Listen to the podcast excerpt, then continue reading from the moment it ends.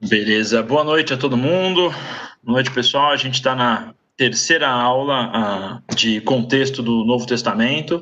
Para a gente meio que organizar o pensamento, uh, essa vai ser a terceira aula de oito. E a gente está encerrando o período onde a gente concentrou na realidade grega, né? Que tem dois grandes pilares que vão construir o ambiente do Novo Testamento. Um deles é a cultura da civilização grega e o segundo vai ser a cultura e ah, aspectos né, mais organizacionais da civilização romana.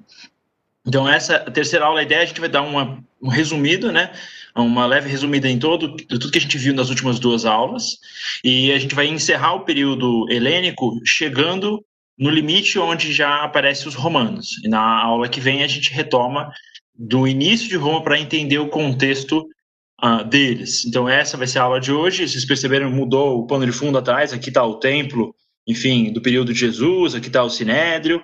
São, uh, vão ser relevantes para a aula de hoje. Eu vou já subir o PowerPoint. Tem o conteúdo.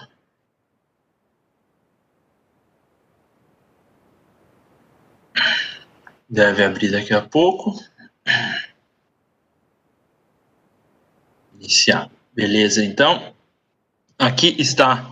Uh, então, a gente chegou na nossa terceira aula. Uh, vou começar resumindo brevemente o que a gente estudou nas primeiras duas aulas, só para a gente manter a, a, linha de raciocínio. Né? Então, a gente falou sobre as três civilizações associadas à criação da cultura grega. Falamos sobre o começo, né, o Minotauro, a civilização minoica, onde tudo começa na ilha de Creta, e a depois vai desdobrar na civilização micênica associada à máscara de Agamenon, que vai ser a Península Grega como um todo, e depois o colapso dessa civilização com os dóricos. A gente já viu isso. Né? Então, esse início foi criado, né, várias coisas como o teatro, o ginásio, as Olimpíadas, a cultura grega, a democracia, a forma de administrar a sociedade, a língua grega, né, o linear A associado a, aos minoicos, o linear B a, associado né, aos micênicos, e depois o, o grego koiné, que vai chegar a, com o período de Alexandre o Grande. Então, são é, esse foi o ambiente da onde que vai vir as principais características culturais que vão influenciar o mundo onde o novo a ser trabalhado, né? Então, esse é o mundo uh, grego nasce, né? Essa, essa Grécia clássica, né? Esse é o mapa que a gente viu uh, nas últimas aulas, mostra aquela divisão de eh, visões, ao mesmo tempo que tinha uma cultura única, uma cultura geral helênica, associada a Elis, né? A região de influência dessa civilização grega, essa cultura ela só conseguiu ser, uh, enfim, trabalhada no nível um pouco mais global, expansão de várias regiões, a partir de uma união, porque existia uma tensão constante entre o mundo mais micênico, associado à capital Atenas, da Liga de Delfos, que a gente explicou, e o mundo mais dórico associado à cidade de Esparta, né? E, então essas, essas duas realidades apresentavam tensões e essa esse ambiente onde existem tensões, onde, onde tem duas visões diferentes dentro de uma mesma cultura que lutam por a maior influência e poder, vai estar presente na região uh, da Judéia no período do Novo Testamento em outra forma. Né? Então, uh, a gente falou sobre principais características, só re revisando, né? Atenas e Esparta, por exemplo, Atenas tinha foco em artes, Esparta combate, o conforto, resiliência, luxo, frugalidade, diversidade, especialização e sofisticação contra a austeridade, né? Esses dois mundos que entravam em conflito. Então, mesmo que eles ah, fossem cidades-estados, né, da mesma região do mundo, tendo muita semelhança ah, em termos de aspectos culturais, ah, os gregos eram mais parecidos entre eles do que eles eram, por exemplo, da civilização dos persas ou, por exemplo, da civilização ah, do Egito. Eles tinham essa diferença cultural que gerou conflito, gerou as guerras do Peloponeso, gerou uma guerra civil e que enfraquece esse mundo grego, por mais que eles atingem um apogeu cultural, a o momento em que eles vão internacionalizar né, a sua cultura é depois que esses dois povos, né, Atenas e Esparta, depois dessa guerra civil, dessa confusão, dessa violência, enfraquecem a estrutura político-econômica dessas cidades-estados e eles vão ser então invadidos uh, pela, pelo enfim, Filipe II. Mas antes disso, a gente também, só retomando para lembrar, até porque isso vai ser interessante, a gente vai entrar na região do Egito e na região aqui do Império Persa. A gente falou sobre os períodos dos impérios que invadiram a terra de Israel, invadiram a Judéia, invadiram o local onde o Novo Testamento vai acontecer, incluindo a Anatólia. Ah, então, a gente falou brevemente sobre isso, os persas se expandiram, eles construíram um grande reino, um grande império, dividido em satrápias, né, que eram regiões administrativas desse império. A gente falou sobre a figura do rei persa, que era considerado o rei dos reis, essa figura uh, que é um título equiparável ao imperador, né, eu domino outros reis. Uh, e a região do Egito é dominada e a região da Grécia é atingida. Esse é o pano de fundo. A gente falou dos principais reis uh, que tiveram esse domínio uh, e a gente explicou como esse reino enfrentou a cultura grega uh, militarmente, venceu algumas batalhas, perdeu outras e depois desse conflito, depois dessa enfim, o combate do mundo grego contra a civilização persa e a, a enfraquecimento da civilização grega vitoriosa na guerra do Peloponeso, vão, vai surgir então, finalmente, o Filipe II. Ah, lembrando até, olha, esse mapa é bom ver, essa aqui é a região da Macedônia. Então, os persas tiveram um domínio limitado à região da Macedônia, foi um domínio uh, politicamente problemático, mas não foi um, uma uma influência muito forte na cultura da Macedônia.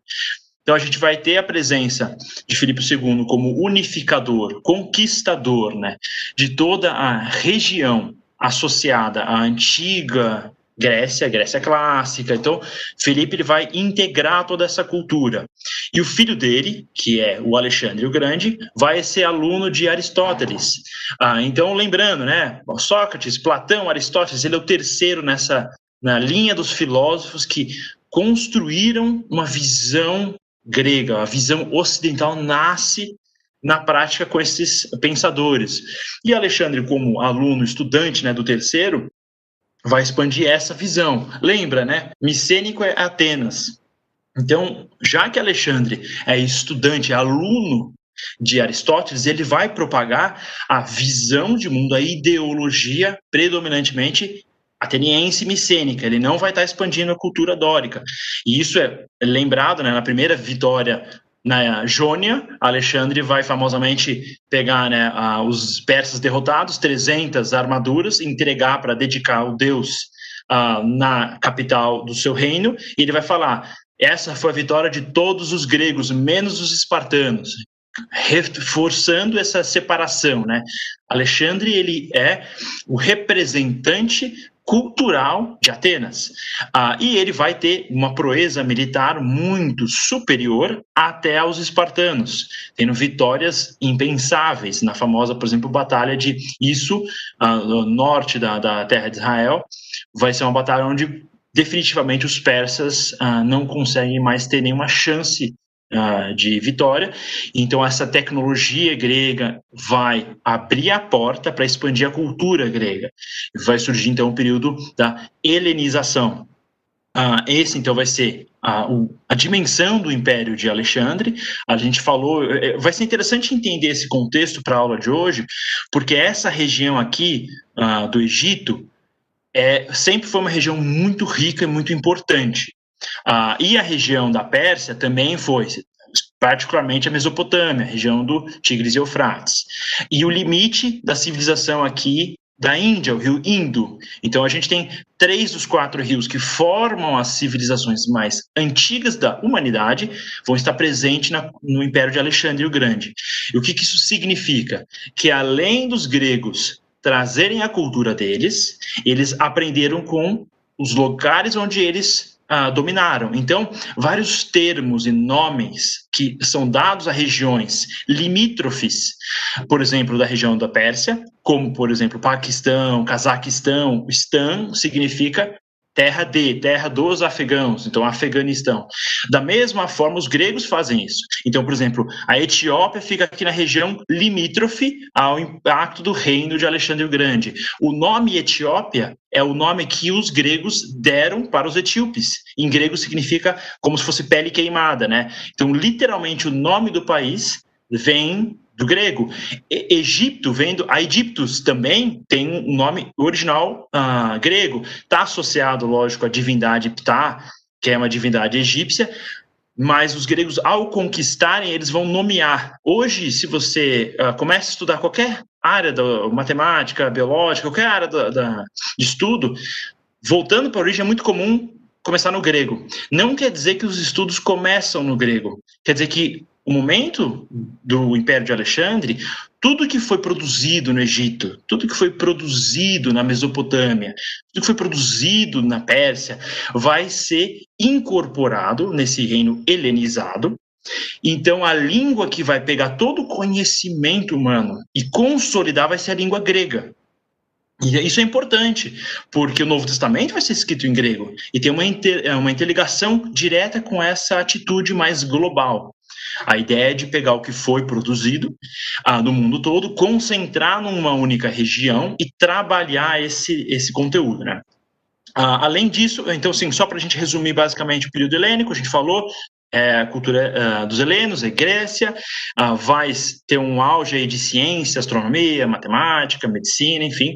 Uh, e o, o, a língua grega, isso é um ponto que eu não falei na aula passada, né, mas a língua grega, ela, além de ser uma língua pasteurizada, a gente falou, né, ah, vamos pegar essa língua e a, vamos expandir ela para todo mundo, então ela está em todos os lugares, né. a ideia era que a gente associa até ao McDonald's para ficar fácil, né, então o grego cria o teatro, o ginásio, a academia, e daí você junta, né? A Coca, a batata frita, o hambúrguer e o Alexandre o Grande vai simplesmente abrindo franquias. Então ele abre Alexandria no Egito, Alexandria não sei onde, Alexandria. Ele vai abrindo franquias da civilização grega e vai expor a civilização grega e a cultura. Mas ao mesmo tempo, a sofisticação da língua grega ela é muito particular. Então, a gente pensa hoje para fazer missões, ah, se traduz o texto para a língua da, do, da pessoa auge, né, do, do, povo que você pretende, é, enfim, instruir, ensinar e explicar. Mas aconteceu o oposto na época de, de Paulo, isso já tinha sido feito com toda a região, tá todo mundo falando grego, então já tinha uma língua para ser usada. E tem um segundo fator interessante, é que a língua grega ela é fruto da cultura grega também. Então eles vão pegar alfabeto fenício, vão pegar, enfim, aspectos de outras civilizações e eles vão trabalhar num, num, projeto maior. Então, o logos, a palavra logos, que está associada a fundamento, a palavra, filosoficamente está associado à ordem, a conhecimento. Todos os filósofos gregos buscam o logos. Eu quero entender a razão da existência do ser humano. E essa é o principal uh, enfim, objetivo dos gregos. E quando Paulo vai. Quando a gente pega, por exemplo, João uh, 1, 1, né? E tem né, no, no princípio era o verbo, ou no princípio era a palavra, né? A palavra em grego escrita é logos.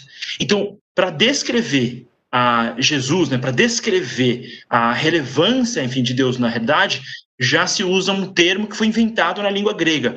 E, lógico, tem vários outros exemplos no, no, Novo Testamento, mas a língua grega, ela era uma língua sofisticada tecnicamente, não, não, não no sentido que ela é mais importante do que outras línguas, mas que a sofisticação, o nível de, ah, digamos, capacidade de expressão de ideias ah, era um pouco mais avançado dentro do contexto da civilização ah, grega. Então, isso é um ponto muito importante. Vamos então começar propriamente a aula de hoje. O que, que a gente vai estudar, né? Depois que Alexandre morre, vai ter um período interbíblico, né? Acabou, enfim, fica até no livro de Daniel, até acho que no capítulo 11 a gente está chegando até Alexandre o Grande. É meio que assim, chegou ali, acabou, e você tem um período interbíblico entre o Antigo e o Novo Testamento. Ah, basicamente, a gente vai ah, estudar já o Novo Testamento, o que aconteceu entre esses dois uh, períodos e qual que é o contexto onde Jesus de Nazaré vai nascer e qual que é o contexto onde os apóstolos vão fazer a expansão, né? Então, o contexto da região, a gente tem dois grandes reinos, a gente falou sobre a divisão, né? Se vocês forem perceber agora, lembra, já existia o reino aqui, existia uma influência aqui, no período antigo grego. Depois que acaba, enfim, o Império de Alexandre, ele só expande essa cultura, mas ele não tem um herdeiro. O fato dele não ter o herdeiro quer dizer que os seus soldados, os generais, as pessoas mais próximas a ele, é normal isso. Qualquer uh, governo militar, se o líder morre, os seus segundo, terceiro em comando vão lutar para ter uma posição de influência.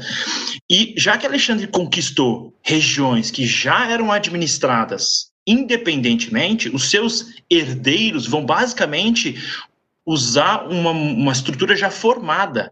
Já tinha um molde. Então, aqui já tem um molde do Império Persa, aqui em amarelo. Ou seja, alguém vai substituir o antigo imperador persa com um nome grego. Então, ao invés de ser a satrápia, ao invés de ser o, o rei persa, vai ser o estratego, o, o, general grego. E daí esse general vai criar uma linha despótica, uma monarquia onde ele é rei e o filho dele vai ser o descendente que vai governar. No Egito, a gente tem uma tradição de praticamente 3 mil anos de dinastias monárquicas, onde a figura máxima é o faraó, uh, e o, o, descendente de Alexandre, né, o general que vai substituir o governo dele, vai se tornar o novo faraó. Então você tem o antigo Egito vira o Egito helenizado, o antigo mundo persa via o antigo mundo helenizado. Então, tem essa, essa transição de governo. Nesse ambiente de conflito político-militar, a gente vai ter ah, dois ah, grandes ah, impérios que vão surgir, que vão desenvolver um conflito na região da terra de Israel. Isso vai impactar diretamente a história do povo judeu. Ah, para eu entrar nesse assunto, então, o que eu quero ah, começar explicando é o que é um Estado cliente. Porque ah, hoje em dia, quando a gente estuda história, fica difícil entender. Você vê um reino, um império, você vê uma fronteira gigante, vê, por exemplo, essa região aqui, né? Você tem os persas, Macedônia, Trácia. Qual que era a relação efetiva entre o império, uma cidade-estado, um território conquistado?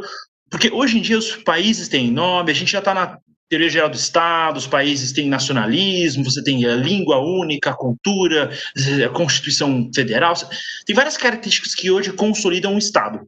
Na antiguidade não existia isso. O que existia era basicamente um local que garantia riqueza, é um rio, é uma fonte de rota comercial, é um, montanhas que garantem segurança. Então você tinha fatores geográficos que permitiam a existência de um reino, e você tem uma estrutura meio que dinástica, imperial. Vamos para Creta, lembra? Creta começa com o Palácio de Knossos.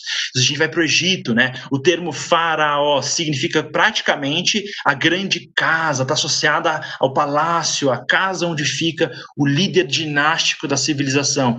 Então tem essa associação direta, né? Só tem civilização, só tem um meio que um chefe, o, o big boss, o, o grande imperador, o grande rei. E daí a questão é que tem pequenos reis, senão não existiria rei dos reis. Ah, então, essa relação do rei maior e rei menor vai criar um modelo praticamente semelhante ao vassalo e o senhor feudal da Idade Média. É muito semelhante. E a ideia é muito simples. Se eu sou gestor da Grande Pérsia, do Grande Egito ou do Grande Império Helênico Grego, eu não preciso pegar a população da minha civilização e colocar em todos os lugares do mundo. Eu preciso só controlar esses lugares. E esse controle era feito muitas vezes com a relação de um, rei, um reino maior, que vai ser uma, um reino principal, e um reino subordinado, um reino que vai ter uma subordinação política, que o principal aspecto disso é tributário, daí a gente tem que entender o contexto. Quando Jesus é questionado, por exemplo, sobre a pagar, dar o dinheiro no, de César, a gente não está num ambiente necessariamente de tributação do estado de bem-estar social, onde você paga imposto para ter transporte público, não é o mesmo ambiente, tá? a gente está num ambiente onde reinos menores são sujeitos a reinos maiores e são tributados para não serem massacrados. Então eu faço uma, ao invés de eu ser conquistado, da minha cidade ser destruída, eu faço uma semi-aliança Uh, e se a gente quiser ter uma relação hoje semelhante a isso, pensa na Guerra Fria. Cuba é um país pequenininho, Israel era um país pequenininho, mas os dois tinham por trás deles a União Soviética, Cuba tinha, e Israel tinha os Estados Unidos. Então, quando qualquer um deles foi ameaçado, o irmão maior fala, opa, não, não pode invadir não, segura aí, eu vou, vou meio que vou ajudar, vou mandar soldado, vou mandar recurso. Era a mesma relação. Se eu tenho um pequeno reino e do meu lado tem o Império Assírio e do outro lado tem o Império Egípcio, eu preciso escolher um império maior para eu estar associado. Ah, e isso é muito importante para os reinos menores. Então, esse, é o, esse contexto é interessante entender, porque isso vai, isso impacta a história antiga né, do, do povo de Israel, e isso impacta bastante a transição uh, da terra de Israel para o Império Romano. É muito, muito próximo, era, virou de Estado cliente para o Império Romano. Então, essa transição foi no período de Jesus. Uh, e isso é muito diferente do que a gente tem hoje. Então, dentro desse, do, desse grande cenário, a gente vai ter, em um lado, associado ao Império Persa, a gente vai ter a dinastia famosa dos Seleucidas. Ah, é um termo que a gente não conhece muito, a dinastia dos Seleucidas. Está ah, tá associado ao nome do Seleuco, primeiro de Nicátor, que é esse cara aqui, essa estátua mais escura, gente boa. O Seleuco, ele era general, trabalhou, lutou né, com uh, Alexandre o Grande, e ele vai, uh, na guerra civil entre os descendentes de Alexandre, ele vai disputar por poder e falar, eu quero ficar com essa região aqui. E o, ele foi tenente no exército e trabalhou diretamente abaixo de Ptolomeu I Sóter, que significa Salvador. O Ptolomeu vai, uh, de, quando Alexandre conquista o Egito, ele já acha o Egito o máximo. Então, antes da expansão do total Império uh, Helênico, Ptolomeu já falou: Nossa, essa terra eu quero ficar, gostei. Então, quando Alexandre morre, ele já volta e fecha a aliança política que ele já tinha pré-estabelecida. Então vai ter dois grandes povos, uh, uh, reinos, né, uh, impérios que vão ser criados, só que para a gente entender, um deles já era o Egito, helenizado, o outro já era meio que o Império Persa, helenizado. E esses dois impérios viram o Império Seleucida e o Império Ptolomaico, associado a Seleuco e Ptolomeu. e esse império, no começo, eles eram aliados, então Ptolomeu vai ajudar Seleuco, outros líderes que queriam a região, para meio que consolidar esse esse novo império pós-Alexandre. Ah, e só que depois que esse período passa, depois que os ptolomaicos se organizaram e os seleucidas se organizaram, a gente vai ter um período ah, histórico onde os dois se tornam impérios independentes. Já passou Alexandre e já passou o, esses dois fundadores originais. E eles vão entrar em conflito, ah, porque eles têm prioridades diferentes. Um desse exemplo que mostra isso claramente é que ah, sempre teve conflito entre a região da Mesopotâmia, a Síria, Babilônia, Pérsia, qualquer nome, e o Egito. Sempre teve esse tipo de conflito, essa em, em, uh, luta por influência na terra de Canaã, na, na região do Levante, na, na região da Coére Síria, da Fenícia, toda essa região sempre foi disputada. Uh, e para que Ptolomeu pudesse se tornar imperador do Egito, ele tem que assumir o título que é do imperador desde 3 mil anos antes de Cristo. Ah, na prática foi usado só a partir de mais ou menos entre 1500 e 1200, mas é, é, o título, né, a, a, função desse imperador é o faraó. Então Ptolomeu vira um faraó. Essa estátua aqui mostra claramente como, por mais que ele era grego, ele é helen, helenização né, do Egito, o Egito tinha uma cultura tão pujante, tão forte, tão consolidada, que é uma das regiões que os romanos e os gregos menos influenciam religiosamente. Porque tinha tanta complexidade religiosa no Egito que basicamente, meu, você não precisa da influência dos gregos. Ao mesmo tempo, o Egito ele é a província mais rica do Império Assírio, da, depois quando a Babilônia tenta tomar e não tem muito sucesso, uh, dos persas, muito mais rico, do Império Romano, do Império Grego, sempre o Egito é a província mais rica. Para vocês terem uma ideia do nível da riqueza do Egito, o meio que o monopólio de, uh, de rota de especiaria que o Egito tinha com as Índias para fornecer o Ocidente com esse recurso só foi uh, interrompido por Portugal no século XVI. Então, é muito tempo. A está falando de milhares de anos onde a conexão da Índia, uh, do sudoeste da Ásia, maritimamente com o Golfo Persa e com, uh, enfim, a região da Península do Sinai, que integra diretamente a Europa. Então, é uma província muito rica. E segundo, é o melhor rio que você tem no mundo antigo. O Nilo é perfeito, porque além de você ter um bom rio, você tem um deserto de não sei quantos quilômetros para cada lado, que os seus inimigos viram tudo a múmia. Se alguém quiser invadir o Egito, acabou, o cara vira poeira. É muito difícil. Então você tem um Nilo, um rio muito bom com defesas naturais. E a gente já falou sobre isso, sobre a riqueza de um povo antigo. Ela é diretamente associada à capacidade do povo produzir comida. O Egito tem a maior capacidade de produção de comida, né? então ele vai alimentar, por exemplo, Roma. Na época do Novo Testamento, a Roma importava Uh, basicamente, assim, quantidades absurdas de trigo diretamente de Alexandria, ao ponto do povo egípcio passar fome. O famo a famosa política de pão e circo. O circo é grego e o pão é egípcio. O pão foi, é, trigo plantado na, na região do Nilo. Então, basicamente, é fundamental a província egípcia, né? O reino de Ptolomeu ele pode ser menor do que o de Seleuco em termos de geográficos que a gente viu aqui, né? Ele é menor em termos de espaço, mas ele é muito mais rico na prática. Ah, então aqui, é, então tem um mapa aqui. aqui a gente consegue ver o nível do impacto, né? Tem a ilha aqui de Chipre, vai até Cirene, que era uma colônia grega da época dos micênicos, vai dominar até o sul no reino da Núbia. Aqui o reino nabateu é, são os, os proto-árabes, né, os árabes na época antiga. E olha a fronteira aqui, a famosa cidade de Tiro, que é conquistada por Alexandre nas invasões. A, a Gaza, aqui está a terra antiga de Israel, né? E o reino de Seleucida vai até a Báctria, vai até próximo da Índia. Aqui a capital antiga persa. Então esse é um reino muito mais amplo territorialmente, geograficamente, mas menos rico em termos de uh, capacidade de produção de agrícola e interconectividade comercial era mais barato. Você tem um produto aqui da Índia, você ir por navio até essa entrada perto de Memphis, do que atravessar a rota da seda terrestre, é muito mais trabalhoso. E você tem muito mais risco de inimigos, por mais que seja um império uh, enfim, unificado. Então, depois que Alexandre morre até o Novo Testamento, a gente vai ter muita, muita confusão nessa fronteira aqui, que é exatamente a terra de Israel.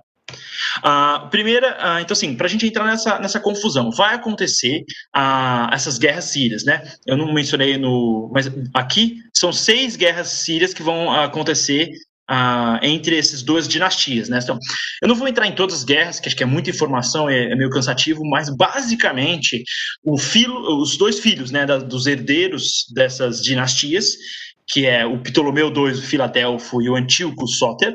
Uh, fica fácil depois de lembrar, porque daí fica tudo Ptolomeu e tudo Antíoco. Então a criatividade na época era bem pequena, bem zoada, mas isso é bom. Quando você tem democracia, cada presidente tem um nome. É bom da monarquia que você tem Ptolomeu por 300 anos. É Ptolomeu, Ptolomeu, é só botar o um número atrás. Ah, então você vai ter sempre o um embate entre os Seleucidas, normalmente vai ser um Antíoco, contra um Ptolomeu, normalmente, ah, enfim, quase sempre vai ser Ptolomeu, porque eles não têm muita, têm menos criatividade que os Seleucidas.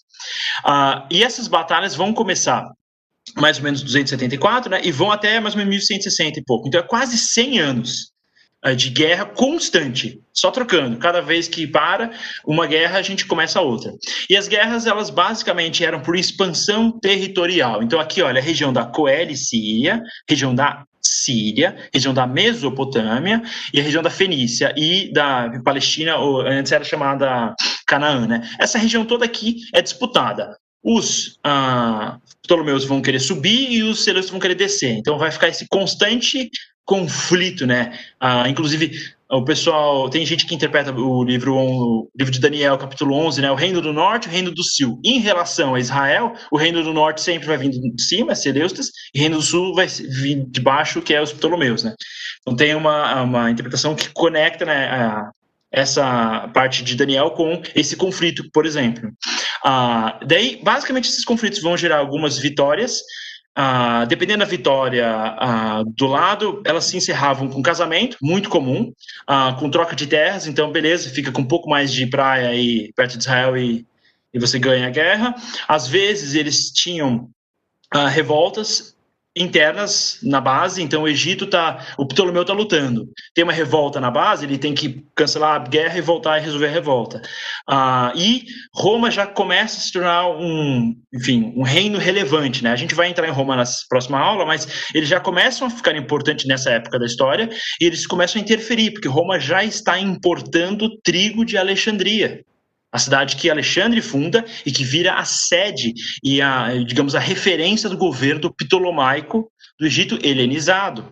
Então, Roma tem interesse, é que nem os Estados Unidos tem interesse que as guerras no Oriente Médio mantenha o seu recurso de petróleo. Mesma lógica, o Império Romano tem interesse que o Egito mantenha fornecendo trigo, porque você só tem a política de pão e circo e o exército feliz se você tiver pão. Então é muito importante esse recurso para Roma. Ah, então eles vão entrar no conflito sempre. Roma entra meio que assim, cara, segura aí, eu quero comprar meu pão. É basicamente isso, nada muito complexo. Ah, então começa essas guerras, vão ter várias delas. Ah, começa com os, os filhos, né, do, dos generais de, de, Alexandre e vai para os seus respectivos descendentes. Ah, para a gente ter uma ideia do nível da relevância do, do reino ptolomaico, acho, acho que a cidade de Alexandria é um bom, uma boa referência, né? Porque a cidade acaba sendo o pináculo da civilização. Ela vai puxar toda aquela cultura que veio do Oriente Médio, que veio do Egito, e ela vai querer organizar. E Ptolomeu, é, a, a, linhagem ptolomaica, eles eram amantes ao conhecimento. Então, eles realmente queriam ter mais a, acesso à informação. Isso era uma atitude geral da, da linhagem, né? Então, para ter uma ideia de como Alexandria era global, um ateniense, na verdade era um político ateniense, ele foi meio que exilado na região de Alexandria, uh, ele vai ter a ideia, nossa, e se tivesse uma biblioteca pública aqui na Alexandria e que nem tem na Grécia, né?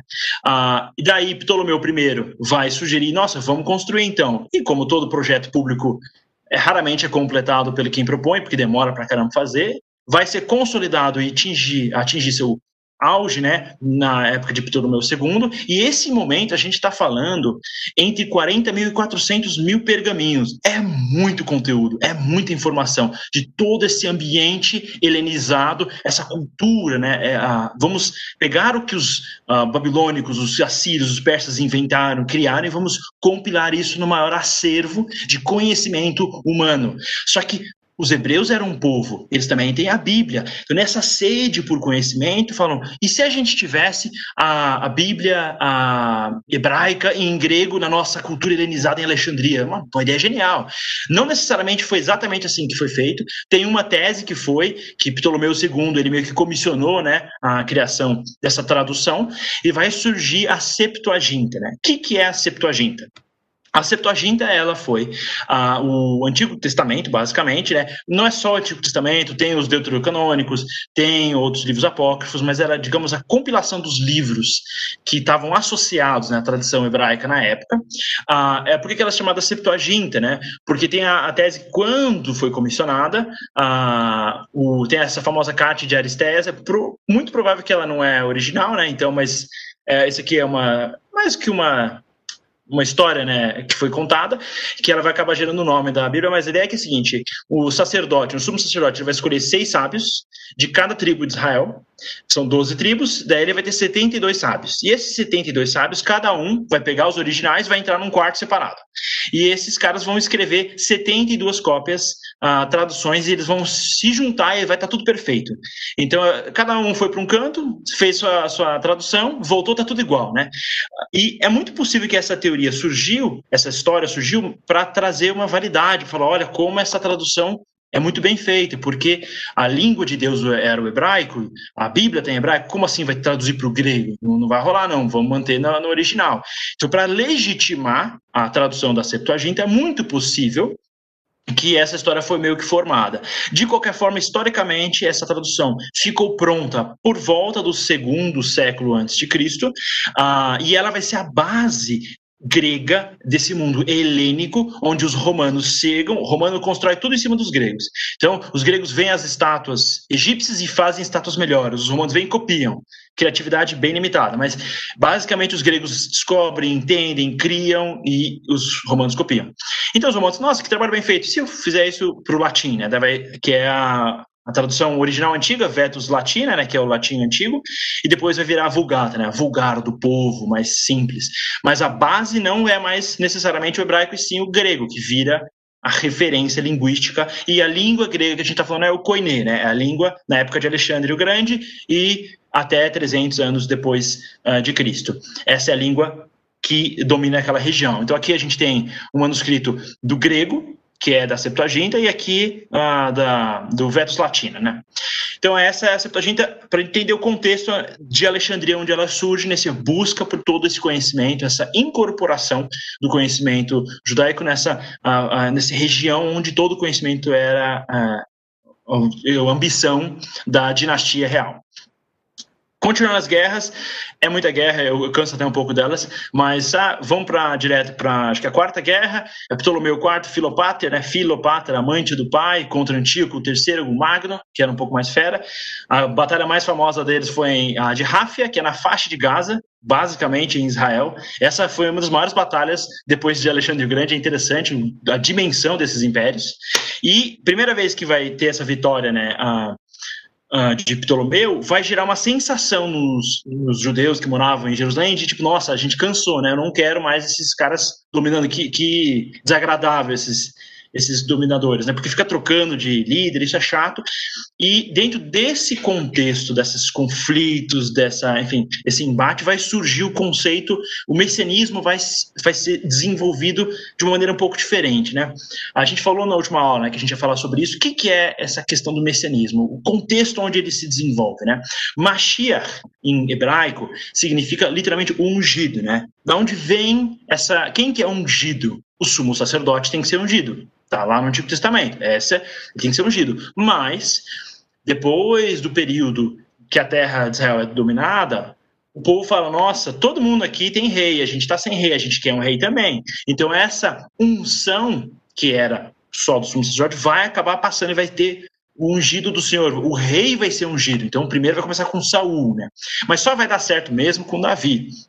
Então, essa dinastia davídica, que vai formar a espinha dorsal ah, da estrutura da monarquia de Israel, vai ser a referência para sempre, mesmo depois que o império dá ruim.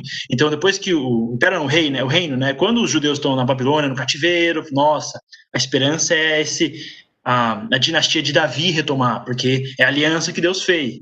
Então, a ideia é aguardar um rei. Em que contexto? Daí a gente pensa, se a gente tiver nosso rei, ele pode até ser um, um cliente estado de outro império maior, não faz, mas pelo menos é nosso rei, um, um rei judeu, um rei que representa a lei mosaica. Ah, então, nesse contexto, vai surgir a ideia de a gente quer ah, um Mashiach, o Messias, que vai vir aqui resolver o nosso problema político, econômico, social, cívico. Esse é o objetivo que está na cabeça de muitas pessoas, num contexto onde Israel virou campo de batalha de imperadores, impérios que estavam aproveitando da região. Então eles querem, cadê o rei Davi? Cadê esse, esse descendente que vai suprir essa necessidade, né? Ah, por isso que vai ter apóstolo, que está associado, não, não necessariamente era um zelote, mas ah, conhecido como zelote. Os zelotes eram um grupo que não era muito chegar no domínio estrangeiro, né? Vamos matar os inimigos. Então, essa ideia está por trás até das pessoas que seguiram a Jesus. No, não necessariamente os apóstolos, mas a visão geral era assim, cara, esse Messias vai resolver o nosso problema político. Então, quando Jesus fala para amar o inimigo, não é um hippie hoje na Paulista falando, ah, você tem que amar seus inimigos. Não é isso, no contexto de liberdade, de democracia. Não, não é assim. O contexto do Messias no, no Novo Testamento é assim: a gente foi dominado, tem guerras aqui, eles invadem essa região e, e tem muito problema. Então é outro contexto. Eu vou entrar aqui, por exemplo, em Antíoco Magno. Uh, ele vai depois, ele perde a batalha e Israel é conquistado, né? Daí ele vai libertar a Judéia. E ele vai, vai até fazer algumas coisas boas. Antíoco terceiro ele era um cara mais tranquilo, né? O filho dele é uma desgraça, mas ele era um pouco mais tranquilo. E ele vai expandir, você vê no mapinha, né? Toda a parte roxa ele vai conquistar, retomar essa região aqui toda de uh, dos Ptolomeus, ele vai pegar alguns judeus que tinham sido mantidos em cativeiro na Babilônia e vai reassentar eles em outros lugares do seu próprio império. Por exemplo, a Lídia e a Frígia, que ficam na Anatólia. Daí a gente entende, caramba, tem judeu em outras regiões. Quando Paulo está fazendo missões, sim, tem judeus que foram lá porque eles fugiram né, do massacre, tem judeus que foram reassentados efetivamente. Então tinha comunidades grandes judaicas que o próprio imperador colocou lá, isso era comum. Ah, o direito de ir e vir não foi desenvolvido ainda, nessa época não tinha desenvolvido. Ah, a filha, a primeira filha desse Antíoco é, vai ser Cleópatra, e ele, para lembra das relações de guerra, ele vai causar paz com os Ptolomeus. Daí vai ter a vai casar com Ptolomeu V. Inclusive aqui está a pedra de Roseta, né? O documento que está escrito em grego, em uh, da, na língua uh, egípcio, né, o hierógrafo, né, uh, e um meio termo dos dois, que era uma língua meio misturada do grego e do, do egípcio. Uh, é um documento de três línguas e ele é fundamental para a gente conseguir entender o hierógrafo, porque o grego a gente já conseguia ler. E esse é literalmente um tratado de Mênfis que foi feito na época do casamento de Cleópatra com Ptolomeu. E aí nasce a linhagem de Cleópatras, né? Uh, que é essa relação entre os Seleucidas e os Ptolomeus. Uh, um fato engraçado, ele foi derrotado em Termópila pelos romanos, já Termópila, basicamente, se quiser lutar, não vai para lá, é, você sempre perde. Uh, e ele vai ser pai de tanto Antíoco Epifânio, que é o cara mais zoado de todos, e Seleuco IV Filopator, né? E só um detalhe interessante, esse Antíoco vai ser assassinado no templo de Baal, em Susa, é um cara que estava endividado, e falou, nossa, e se eu roubasse dinheiro do templo, né? Olha de onde começa essa ideia. A gente vai chegar depois no templo em Jerusalém, mas já tem gente querendo saquear templo para pegar o tesouro, para pagar dívida. Isso não é um costume totalmente novo, né? Ah, e daí a gente vai ter Seleuco Filopater, que é o filho ah, do Pator, né? Filho do Antíoco. Ele, amante do pai, ele era o filho do bem, né? E ele vai falar: Nossa, eu tô, ainda estou endividado. Meu pai foi assassinado roubando o templo lá em Susa. E se eu tentar pegar o dinheiro que está no templo de Jerusalém? Ouvi falar que os judeus são organizados com dinheiro, talvez eles tenham bastante dinheiro lá. Vou, vou roubar. Mas eu não vou lá pessoalmente. Meu pai foi morto, né? Eu vou mandar Eliodoro, né? Ah, e Eliodoro, desculpa. Eliodoro vai ser enviado. E Eliodoro é engraçado, né? Porque ah, ele vai tentar a invadir. E isso é mencionado, inclusive, muito da história desse período é de Flávio Josefo, que é um historiador judeu romano, e do livro de Macabeus, que são livros deuterocanônicos que estão na Bíblia católica e não na Bíblia ah, protestante, até porque Deutero, né, a ideia é Deuteronômio, é segunda lei, eles são o segundo cânon, então ele foi só inserido no período da reforma protestante, da contra-reforma. Mas essa pintura de Rafael do Renascimento ela mostra que Eliodoro tenta roubar o templo de uh, em Jerusalém e ele toma uma surra uh, da galera e ele fala que era tão assustador que eram anjos estavam lutando, ele foge. E daí ele fica meio revoltado e mata o Seleuco, né? Super estável esse cara, né? Uh, mas basicamente foi a primeira tentativa de vamos saquear o templo em Jerusalém e, e dá ruim, né? Ah, daí a gente chega, só para entender o contexto né, ah, do momento, vão surgir dois movimentos, que é o movimento dos Tobíadas e dos Oníadas. Né? Tobíadas é a região aqui de Amon, era uma região ah, mais helenizada, então eles são filo-helenos, eles curtem os gregos, eles gostam de coisa grega. E Oníada, ele era a sumo sacerdote, né? Onias, o terceiro. E ele quer preservar a lei judaica, é mosaica. Esses dois são os polos que vão, é, tipo, os Tobíadas são os protos ah, saduceus e os Oníadas são os proto-fariseus. É o início do pensamento deles, né? Então, o irmão, o irmão de Onias, né? Ele é um roleiro, o Jazão, ele já helenizou, o nome dele era Josué, já muda para Jazão, é o curto os gregos, o negócio é Grécia. Daí ele vai fazer um rolo com o Antíoco Epifânio, que vai suceder né, a, o Filopata, o Seleuco, e ele vai tomar a função de sumo sacerdote, que era uma função político-religiosa dentro da região de Israel. E Jazão ele é tão esculhambado que ele vai construir um ginásio perto do templo. Lembra, a gente falou do ginásio, onde pessoas fazem esporte nus, totalmente sem roupa. Ah, então, assim, caramba, o lugar mais sagrado da tradição judaica tem gente sem roupa lutando, greco, caramba, que isso?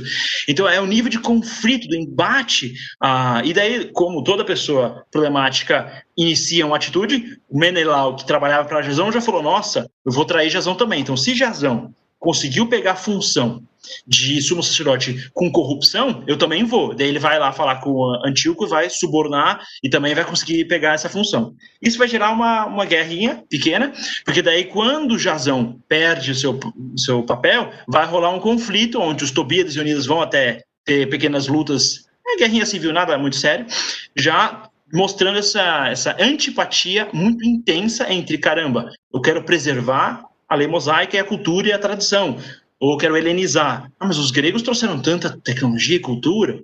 Dentro desse contexto vai chegar o cara mais zoado da história. Ah, é. O, a linhagem de Arão também foi, foi rompida nesse momento, né? Porque o sumo sacerdote sempre tem que ser descendente de Arão, tá na, enfim, associado aos levitas, né? Ah, Antíoco Epifânio, ele basicamente é considerado um, dos principais inimigos do povo judeu. Esse cara é um lixo. Uh, ele vai conseguir poder via corrupção, porque ele não é o herdeiro principal. O irmão dele é assassinado, ele consegue no rolo.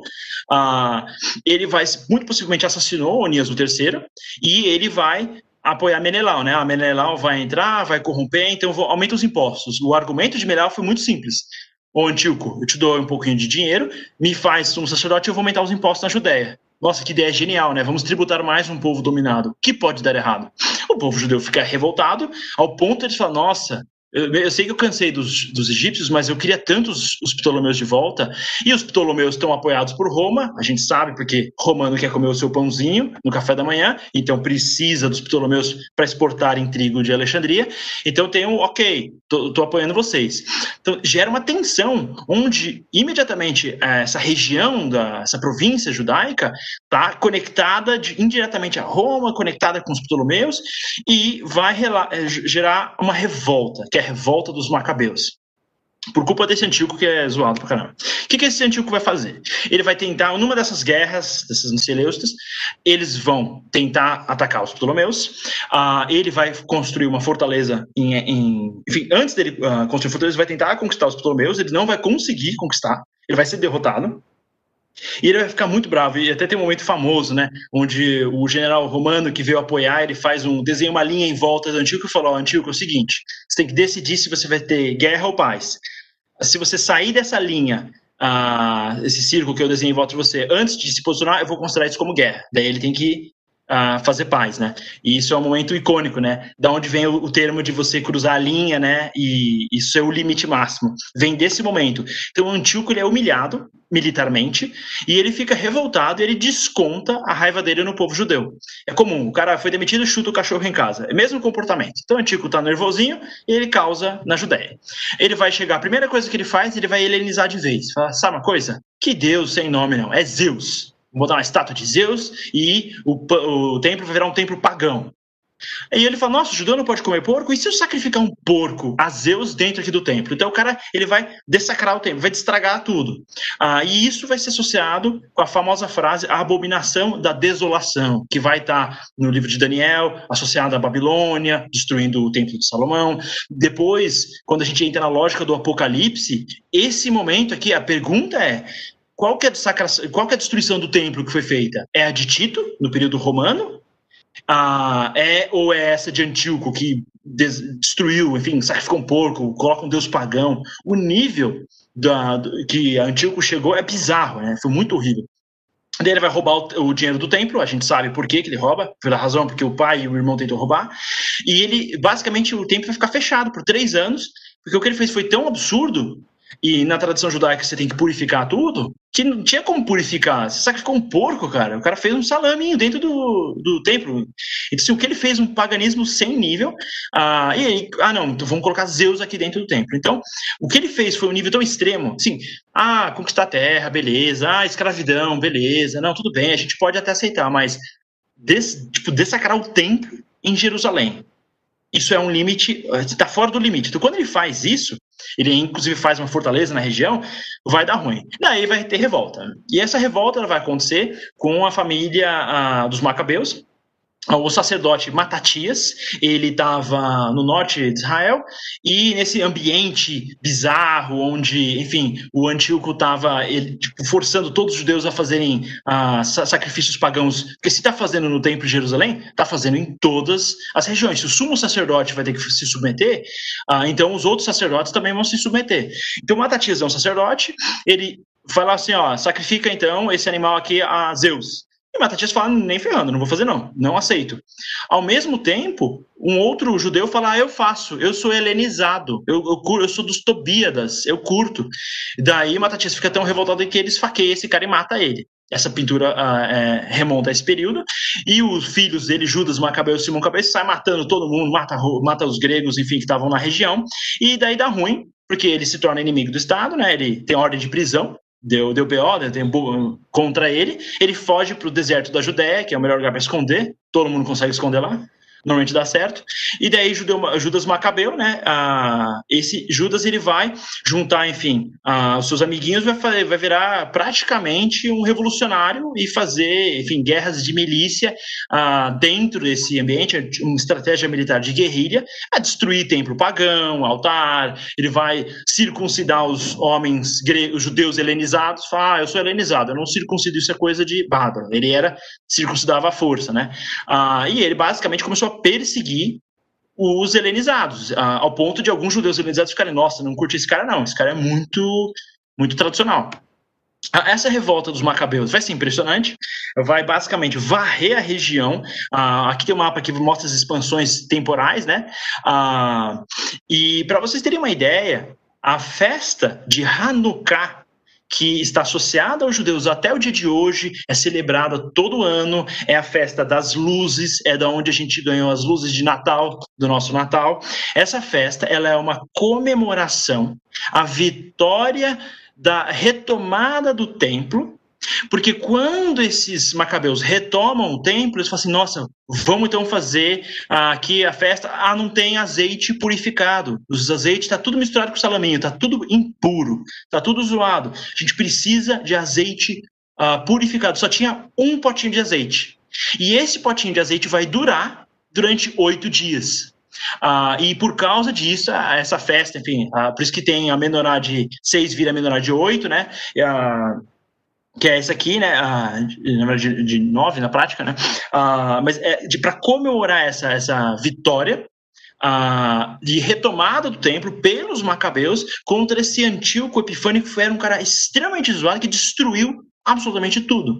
Então, esse é o ambiente ah, dessa vitória, dessa retomada, ah, e essa festividade ela é comemorada até hoje ah, para essa, enfim, pela vitória. E o sumo sacerdote vai ser o Jonatas, né? Que era irmão do, do Judas. Então a gente está, de qualquer forma, lembra que eu falei do Messias, né? Ah, os persas têm o, o rei Deus, os egípcios têm o faraó, o rei Deus. Então esse messianismo de um rei Deus que vai suprir gera um conflito também com o, a tradição judaica, porque você não pode misturar as coisas. E esses asmoneus, esses macabeus que vão virar os asmoneus, eles vão misturar as coisas uh, isso vai dar um problema. Então, tem a Guerra Civil dos Celestas, o Antíoco finalmente morre, e a gente Uh, vai ter essa transição da revolta dos macabeus, né? Judas Macabeu morre em combate, os helenizados vão falar: ah, volta aqui, me ajuda. Daí o novo rei Seleusta vai tentar ajudar, uh, e esse Jonatas ele vai falar assim: eu sei, eu vou ser um líder messiânico, eu vou resolver tudo. Eu vou ser governador da região, eu vou que tinha um termo muito específico, né? Ah, que ele era o et, etnarca, né? O líder, o arca do povo, etnia, né? Eu sou etnarca ah, e eu sou sumo sacerdote. Deu ruim, porque não é para ter. O, o, rei não pode ser o sumo sacerdote, não pode misturar as coisas na, em Israel. E então ele mistura as coisas. Já, já começou meio, meio errado estava certo de atacar os, os celestos, mas daí já estragou tudo, né? Que mostra que revolução normalmente acaba tendo efeitos não desejados. Mas então Simão uh, Macabeu ele vai efetivamente unificar tudo isso, porque Jonatas também uh, vai acabar sendo assassinado, então Simão vai ser o, a quem vai criar uma dinastia judaica, a dinastia dessa revolta dos macabeus, essa dinastia dos asmoneus. Ah, então, esse etnarca e sumo sacerdote vai controlar um reino, esse reino dos judeus, ah, e esse reino vai ser como um cliente-estado do Império Celeste, mais ou menos para a gente entender o contexto. Tá? Então, assim, tem uma, uma semi-independência. Ah, então, e esse reino, ó, 140 até 37 antes de Cristo. Pensa que esse é o ambiente que vai gerar a terra da Judéia, que Jesus vai chegar e os apóstolos vão chegar. Então, muita gente não sabe disso. Teve uma revolta significativa contra um reino opressor e teve uma tentativa de implantação do, digamos, reino de Deus, mais ou menos, tentar implantar esse reino de Deus à força, na facada, ah, contra os Seleucidas, sobre o domínio dessa família do, dos Macabeus, né? E eles vão criar essa, esse mundo dos Asmoneus, essa dinastia dos Asmoneus. Aqui, olha, é o mundo romano, ou, desculpa, o mundo grego, né? Ah, depois, enfim, um pouco antes da conquista dos romanos, os Ptolomeus aqui, aqui da Sirene, os romanos já estão tomando conta dessa região aqui, ah, os partos, que eram os persas, retomam dos Seleustas, os Seleustas e os Ptolomeus, como todo povo que se mata, ficaram fracos, que nem Esparta e Atenas, mesma coisa. Então, se você fica tendo guerra, guerra, guerra durante 100 anos, depois você fica mais fraco e os seus primos vão lá e tomam o seu território, né? Os persas retomam o controle, os Seleustas estão bem fracos.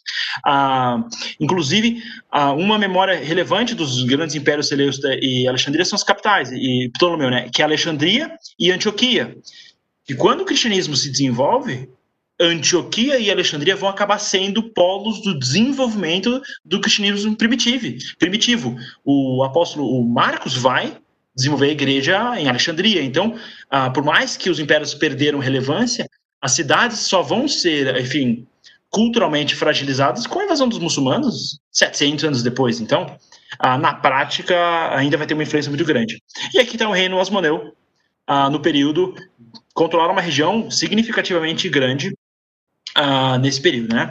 Uh, então essa dinastia Asmoneu é um reino semi-independente. Eles vão ter guerras, vão expandir devagarzinho. Uh, cada expansão vai ter um, um Macabeu assassinado, mais ou menos. Eles vão ter conflito com os Seleucidas, vão ter uma prosperidade econômica e eles vão instituir, ou digamos, reinstituir o Sinédrio. Aqui no videozinho está vendo aqui, esse aqui é o Sinédrio no período romano, esse prédio vermelho. O Sinédrio vai ser reinstituído no período dos Asmoneus. Nesse contexto, ah, se o mundo grego tinha assembleia, aí a gente vai fazer a nossa assembleia. Então o Sinédrio vai ser desenvolvido desse período e os saduceus e os fariseus, que se desenvolveram daqueles movimentos pró-helênico e pró-lei mosaica, vão ter o seu conflito político de influência no Sinédrio com saduceu versus fariseu vamos ser mais helênico, mais liberal, mais ah, vamos buscar o sucesso econômico, cultural, tecnológico, vamos ter mais ciência ou lei mosaica, mais conservador, mais tradicional. Esse conflito vai existir dentro do Sinédrio no período ah, de Jesus, né?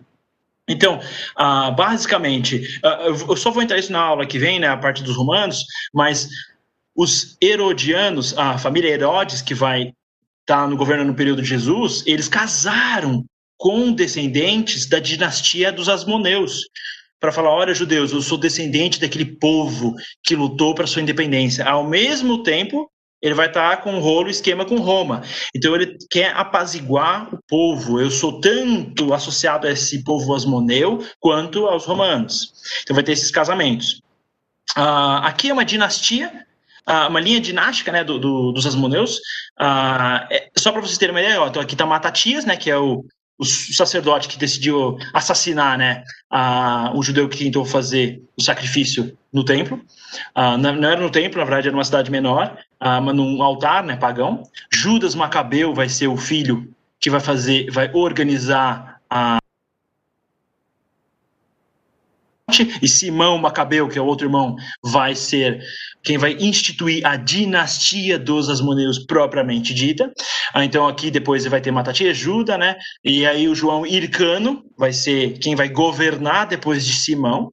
Ah, e depois disso vai para Alexandre. Ah, enfim, tem a famosa Salomé, que era, enfim, uma descendente da casou com a família deles e ela era uma pessoa buscava cultura e ela ela que estava na influência principal quando o, reinstituiu o sinédrio.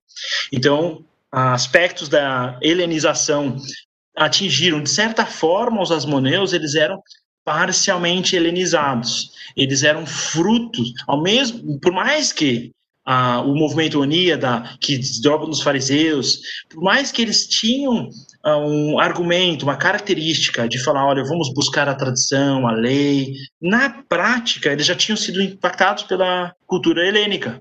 Ah, então, não tem mais como des, deshelenizar 100%. Eles tentaram, inclusive, deshelenizar. É engraçado ah, que quando o Jazão né, vai fazer o ginásio, vamos colocar gente semi-nua lutando aqui, totalmente nua, do lado do templo. Ao mesmo tempo, quando Judas Macabeu toma o domínio, ele perseguiu tanta galera que além de ele circuncidar ah, forçosamente o pessoal ah, dentro do ambiente, eh, enfim, da, do rei de Judá, né, de Israel, ele ao mesmo tempo tinham o oposto, que eram os helenizados que uh, tinham vergonha de ter sido circuncidados e queriam fazer uh, o circuncisão ao contrário, né? Uh, para conseguir lutar no ginásio e participar das festividades greco-romanas na prática, né? então é interessante esse conflito. Mas essa é a dinastia dos Asmoneus e ela vai se desdobrar, né? na prática, o Ircano vai ser quem vai ser muito fraco e ele vai fragilizar a, dinastia deles. Acho que pode entrar mais nisso na aula quando a gente fala sobre Roma. E no final, Herodes uh, vai surgir. Ele estava no outro slide, ele é Idumeu, né? Idumeu é da região do sul, Edom, Edomitas, uh, que nem Amon, Amonitas, as regiões associadas a eles. Ele é, geneticamente, ele é de origem dos Edomeus, Idumita, daquela região. Ele é semita, então ele se associa a essa dinastia dos Asmoneus para justificar sua posição como rei. Então, a gente chega para a reta final aqui da aula, que é o contexto, é, esse aqui é o, já é o último slide, é o contexto. Inclusive, eu já vou responder as perguntas assim que eu terminar aqui. Ah, o contexto, então, que a gente está falando dos saduceus e dos fariseus, eles têm primeiro, os saduceus eles representam essa visão, essa mentalidade pró-helenizante, pró-helene, associado à cultura grega, e tem razão para isso.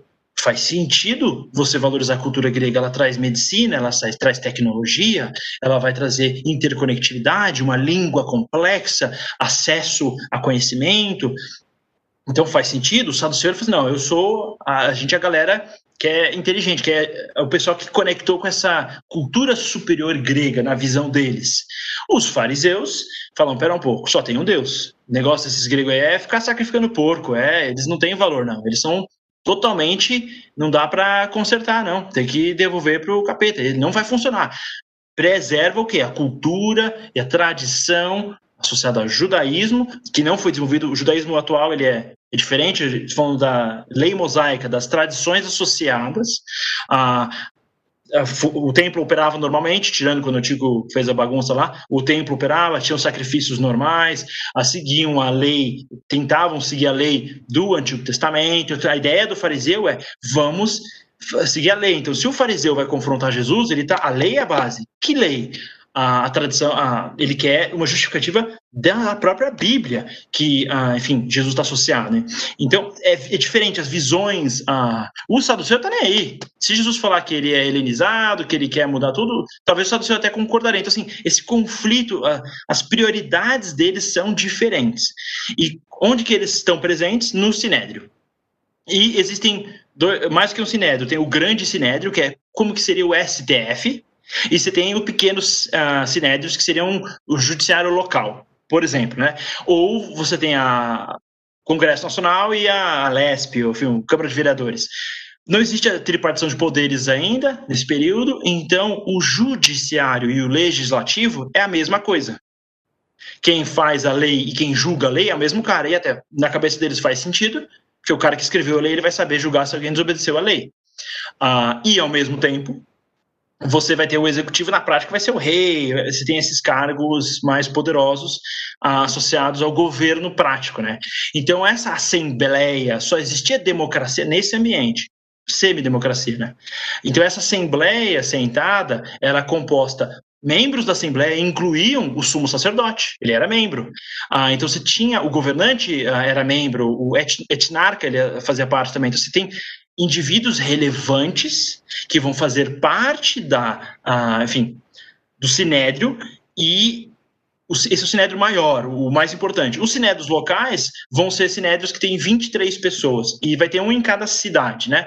E o sinédrio grande sinédrio, que é onde a gente vai ter a conexão à história de Jesus, vai ter 71. Então, assim, é, é literalmente o, o STF ah, do reino dos Asmoneus, que acaba, vai virar sendo o reino de Herodes ou a província da Judéia dentro do Império Romano.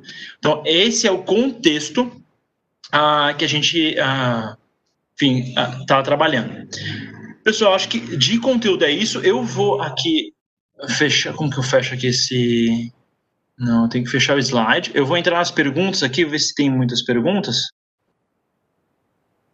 Ah, deixa eu que Não. Vou fechar aqui, só ver as perguntas. A gente tem. É, aqui me perguntaram. Né? No YouTube. Peraí. Boa noite. Aqui, ó. Mashir Ben Yosef e Mashir Ben David vem desse conceito.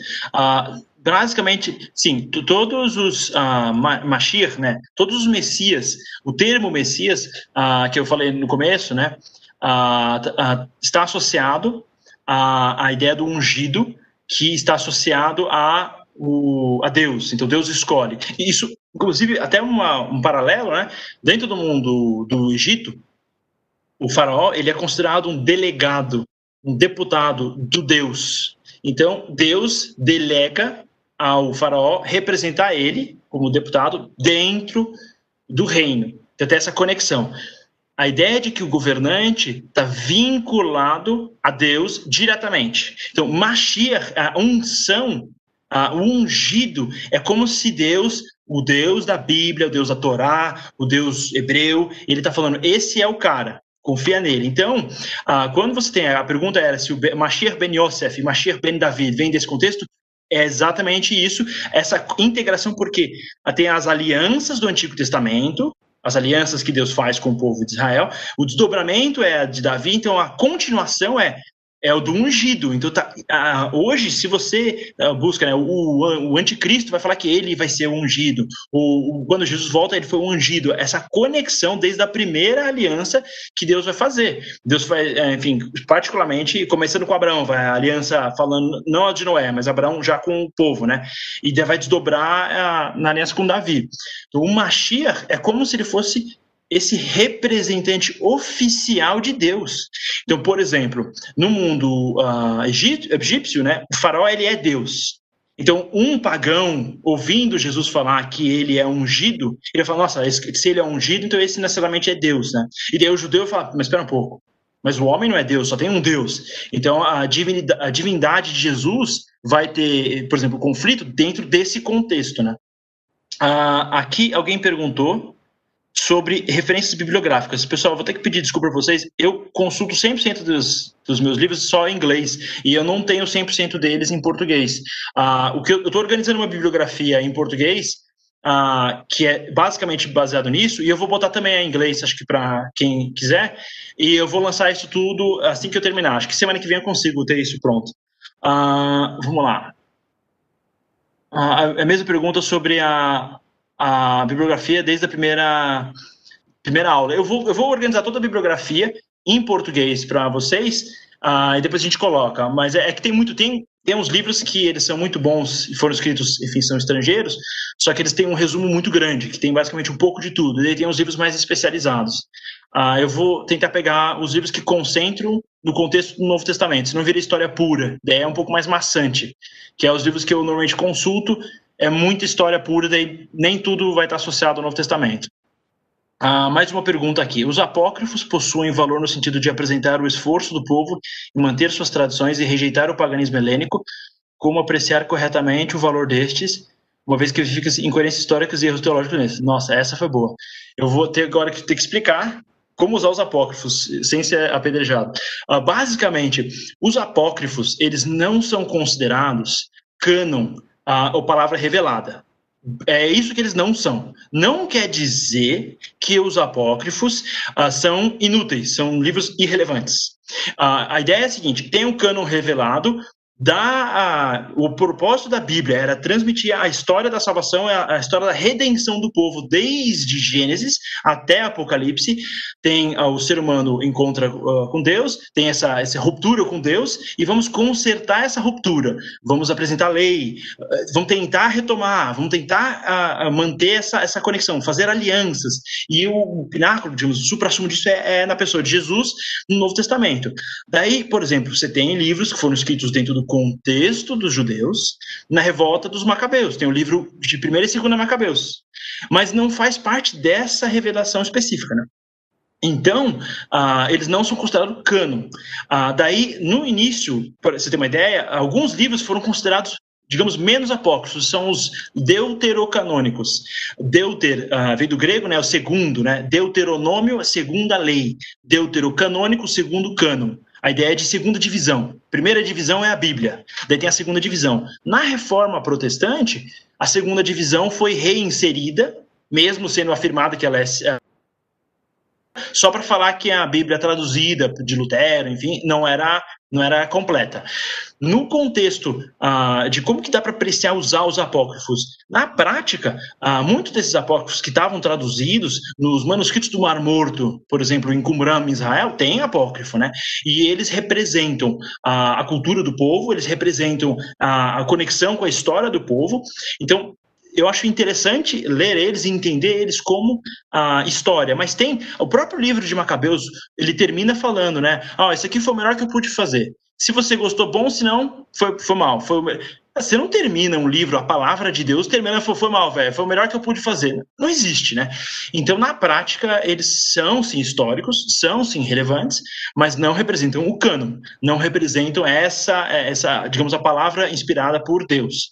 Uh, além, mas mesmo assim eles podem ser utilizados e no contexto, por exemplo, que a pergunta fala, né, sobre rejeitar o paganismo helênico, com certeza nesse contexto uh, escrever um livro apócrifo, o cara que escreveu o livro apócrifo estava mais conectado com o contexto uh, da tradição bíblica, né, do que fazendo ginástica no ginásio lá pelado com a galera. Tipo, com certeza era no contexto era melhor, né. Uh, quando eu falo de lei mosaica, sim, toda vez que eu falo da lei mosaica, a pergunta foi: a lei mosaica é uma referência à lei de Moisés? Sim, é uma referência à lei de Moisés. Eu uso esse termo porque se a gente fala sobre judaísmo hoje, o judaísmo ele não significa a mesma coisa do que era o pessoal seguindo a lei mosaica em Israel na época da monarquia, por exemplo, de Davi. Porque o judaísmo, ele é depois de tudo isso, depois que destrói o templo, esses fariseus, essa, essa, enfim, esse grupo de povo farisaico vai desenvolver uma tradição que segue o Talmud, e essa tradição de interpretação, basicamente eles pegam, tem a lei e a gente interpreta a lei e aplica ela para o dia a dia. Então, o judaísmo atual ele está mais associado à leitura da interpretação da lei do que da lei original.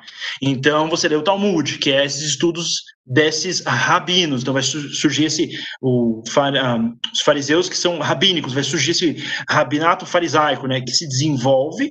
E isso vai ser o judaísmo que depois que os, enfim, judeus se espalham na, na Idade Média, por exemplo, vai ter essa tradição judaica. Então eu não vou falar que o fariseu ele era um na, no período de Jesus que ele é, tinha tradição judaica que, você, que a gente pode interpretar como a de hoje. É antes disso.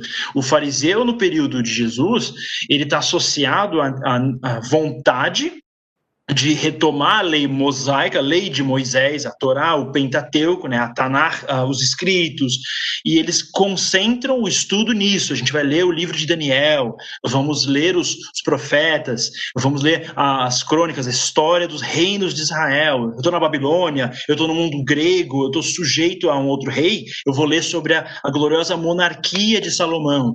Então é esse estudo Uh, isso era o objetivo. E a lei, efetivamente, é a lei mosaica, porque é a que vale na prática até hoje, dentro dessa visão. Uh, vamos lá, manda mais. Ah, mais uma pessoa pediu para mandar as referências bibliográficas. Eu vou mandar para todo mundo as referências. A gente. Pode, vou postar nos vídeos. Uh, que a gente está colocando no YouTube e depois para quem está aqui no participando direto com a plataforma da IBNU a gente vai passar para vocês diretamente. Ah, então, ah, aqui mais uma pergunta. Então, a vinda de Jesus como Messias é uma resposta à espera que existia na época, o que exatamente essas pessoas esperavam, Messias libertador das forças opressoras. Sim, ah, o Messias, Jesus como Messias naquela época, era ah, tinha um desejo por isso. E esse desejo ele é mostrado praticamente com a revolta dos Macabeus não teve grandes revoltas ah, que reinstituíram ah, alguma coisa no período persa, mas tem um problema também. Porque os persas, por exemplo, não dessacraram nenhum templo. Inclusive o Ciro, Dário apoiaram, vamos reconstruir o templo. a Babilônia que estragou o templo. Até porque, se a gente conecta com a estátua do livro de Daniel, a cabeça dourada, Babilônia. A, a, por que, que a cabeça é a Babilônia e depois você entra o resto? A, a, ideia da Babilônia como a principal re relevância é que o, o, rei na Babilônia ele é um sacerdote rei, um, um príncipe rei, só que ao mesmo tempo ele é um, um sacerdote espiritual, ele, ele é um semideus. Então, nesse contexto, ele destrói o templo, porque eu sou o novo Deus, eu entro para destruir. Os persas estão de boa. Faz aí, faz seu templo, vamos ficar tranquilos. Eles são mais brasileiros. Os gregos chegam, eu quero botar Zeus dentro do seu templo, daí é mancada. Então, o, acho que o problema é exatamente essa ruptura.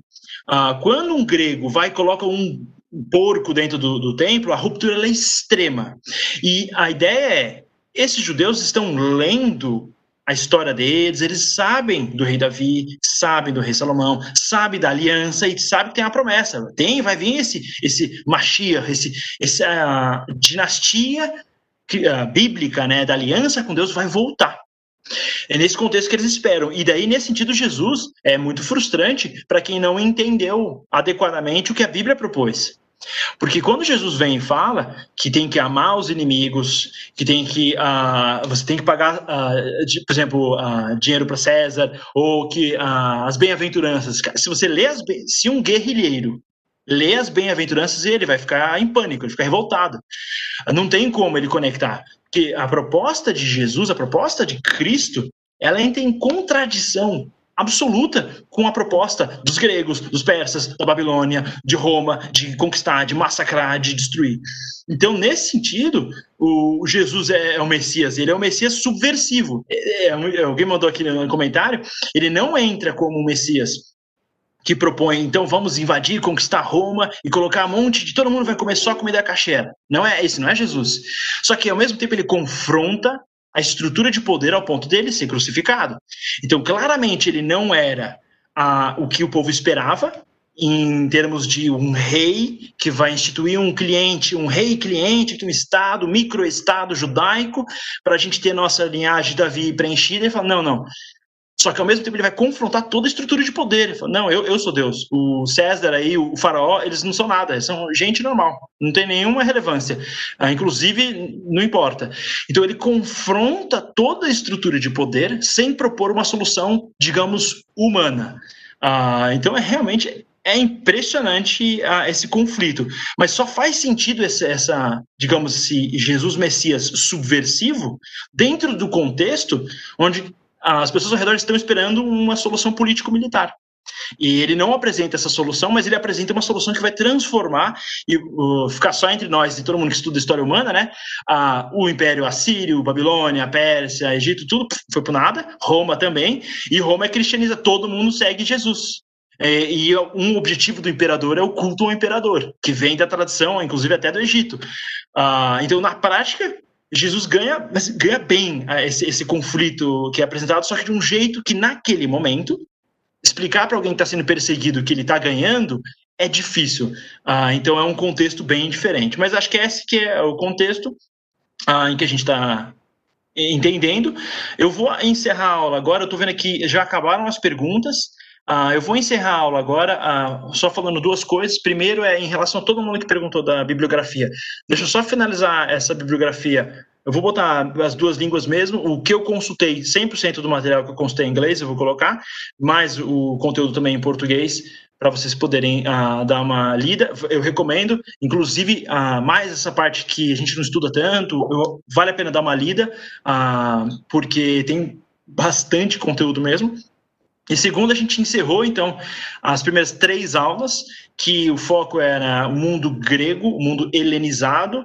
Aí, na partir da próxima aula, a gente vai voltar um pouco atrás no tempo, vai retomar o estudo no desenvolvimento do Império Romano, ah, e a gente vai começar do Ocidente para o Oriente. A gente começou mais ou menos do Oriente, foi trabalhando até período ah, mais ou menos aí de Jesus.